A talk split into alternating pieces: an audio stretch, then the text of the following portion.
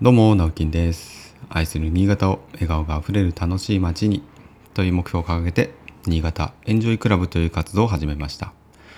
普段は、新潟市内で建築事務所を友人と共同経営したり、個人では築50年の空き家を地域の子どもたち、また大人たちも含めた、親子でのんびり過ごせる場所にリノベーションしている寺尾の空き家という活動をしたりしています。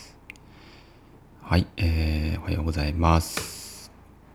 今日というか昨日もですね、だいぶ新潟涼しくなりまして、台風の影響ですね、影響というか、まあ、フェーン現象だったんですね、ずっと。30度オーバー、33度、35度とか、連日も本当猛暑だったんですけど、まあ、昨日から急に涼しくなって、27度とかね、で夜ちょっとね走ったんですけどまあ走るのに最適な気温でしたね。昨日だからちょっと配ってあの5キロちょいぐらい走ったんですけど久しぶりに。うんあの疲労感が足の疲労感がすごいです。はい。えー、ということでですね。あれ今日何話そうと思ったんだっけな。あのこれ話そうかなと思った話題があったんですけどうーん。何だったかな？ちょっと思い出せないので今日の予定を話します。今日はですねえっと、まあ、午前中普通に仕事なんですけど午後からあの県のね新潟県の林業林業戦略検討委員会かな。なんか一個抜けてる。あ林業森林林森林戦略えー戦略会議。戦略検討会議。ちょっと覚えられないですね。第3回目ですけどね。3回目だよな。はい。が、えーお昼過ぎから開催されまして。で4時半までか。結構時間は長い。にうんと3時間ぐらい取ってるんですけど、まあ、参加してるとあっという間でまあ時間足りないなって言っても思ってはいるんですけどね。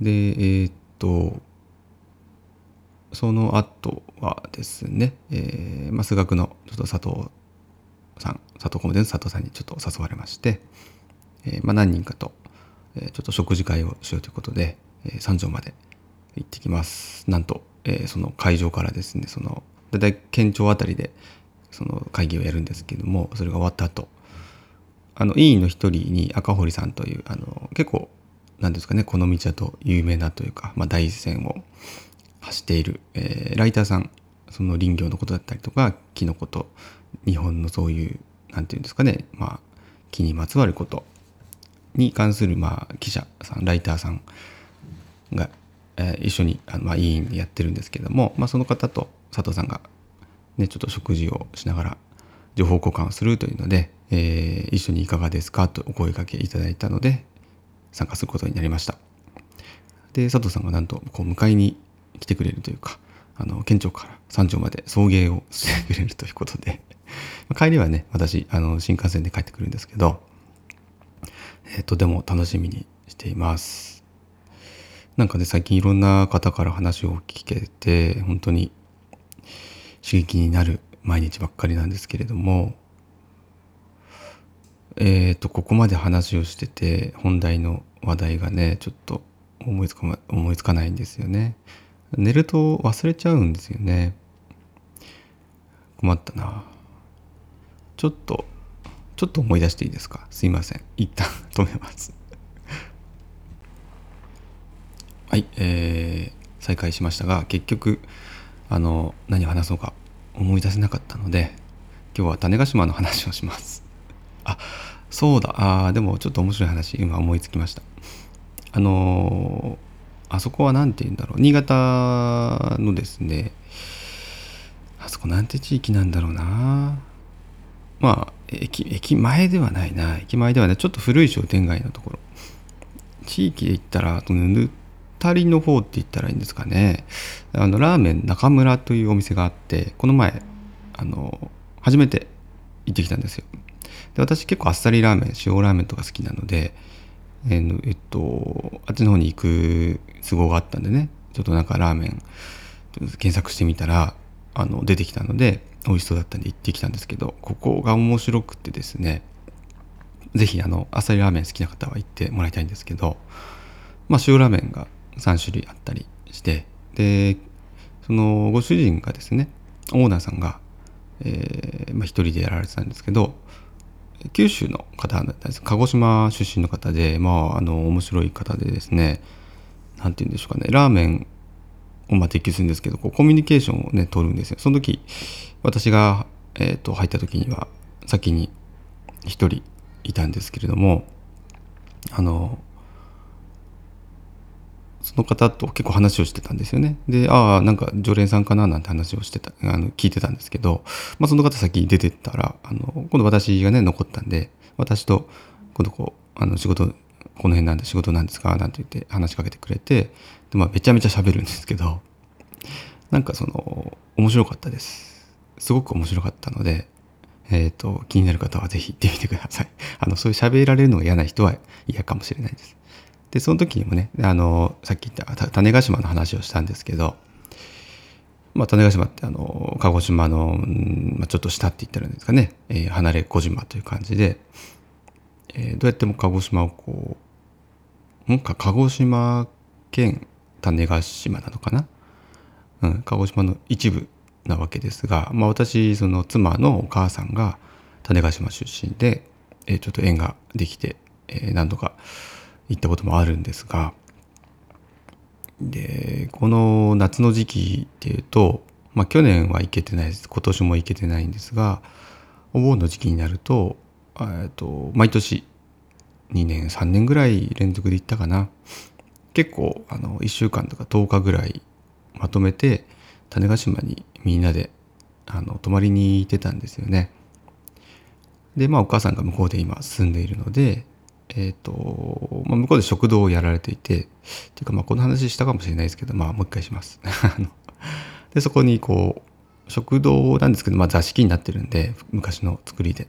で、そこにこう、雑魚寝して泊まらせてもらうんですよね。その間は、お店お休みしてくれて、だから、あの、宿代がかからないと、もう素晴らしい旅行なんですけど、で、種子島の、まあ、何がいいって、本当に、まあ、自然が豊かで、なんていうんですかね。隣に屋久島ってね有名な観光地があるんですけど、まあ、屋久島も確かに行きました。すごいいいところなんですけど。屋久島は屋久島で何ですかね見どころがあって。で種子島は種子島で見どころというか。まあそもそもやっぱ海がめちゃめちゃ綺麗なんですよね。でそこに住む魚とかが要はちょっと南国チックなんですよ。カラフルだったりとか。もうあれここ日本ですか？みたいな。なんなら沖縄の海とか、まあ、南の方の海でしょうね。沖縄の海あんま潜ったことないんで分かんないんですけど潜るだけで楽しい。だからもう毎日海に行くんですよ。で本当に綺麗でで、まあ、結構波高い時もあったりしたんですけどそれはそれであの遊んだんですけどね。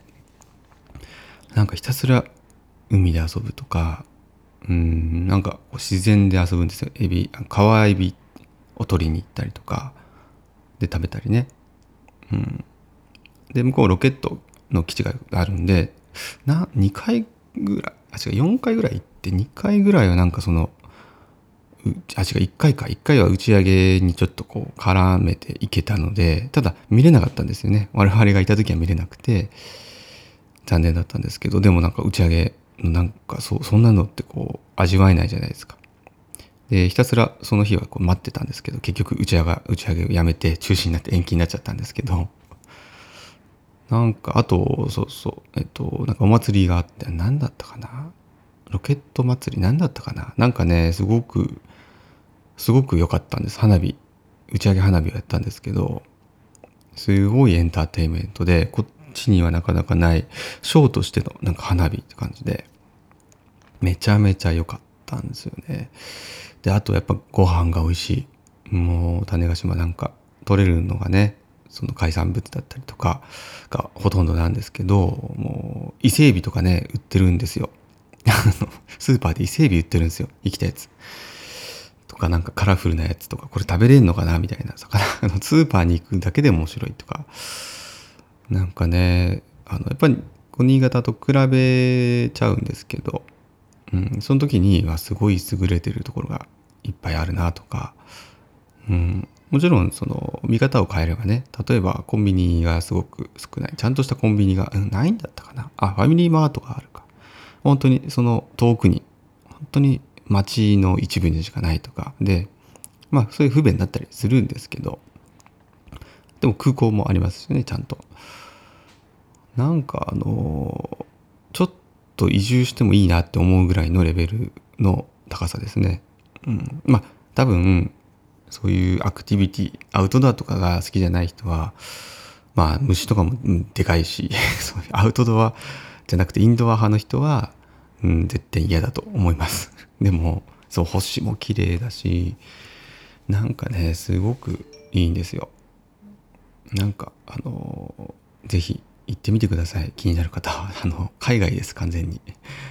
この時期だと、えっと、大阪に一回飛行機で新潟から大阪に行ってで乗り換えて種子島行きに 飛行機乗り換えですよ。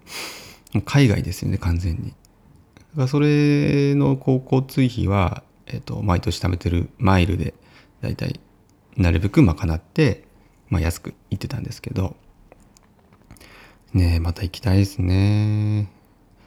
まあ、これからまたそんなね、あの、その時は個人事業だったりしたので、割とまとめて休みが取りやすかったんですけど、また今はね、ちょっと取りづらいなと思ったりとか、まあコロナがね、落ち着くかなというのもあるので、またね、家族で、まあ、子供たちもすっごい楽しそうで、なんかいいんですよね。はい。是非ね、なんかタイミング合えば行けたらいいですね。皆さんで行きましょう、種子島。おすすめです。はい、えー、ということで、今日は、今日も結構涼しいみたいで、ね、あの、熱中症の心配はないんですけれどもね、なんかこう、気持ち的にね、今日でもお休みか、お休みの方も多いんですかね、今日明日とか。いいな、羨ましいなと思いながら、気持ちはもうすっかりお盆休みですけど、えー、今日明日と頑張って仕事したいと思います。はい。それではまた、バイバイ。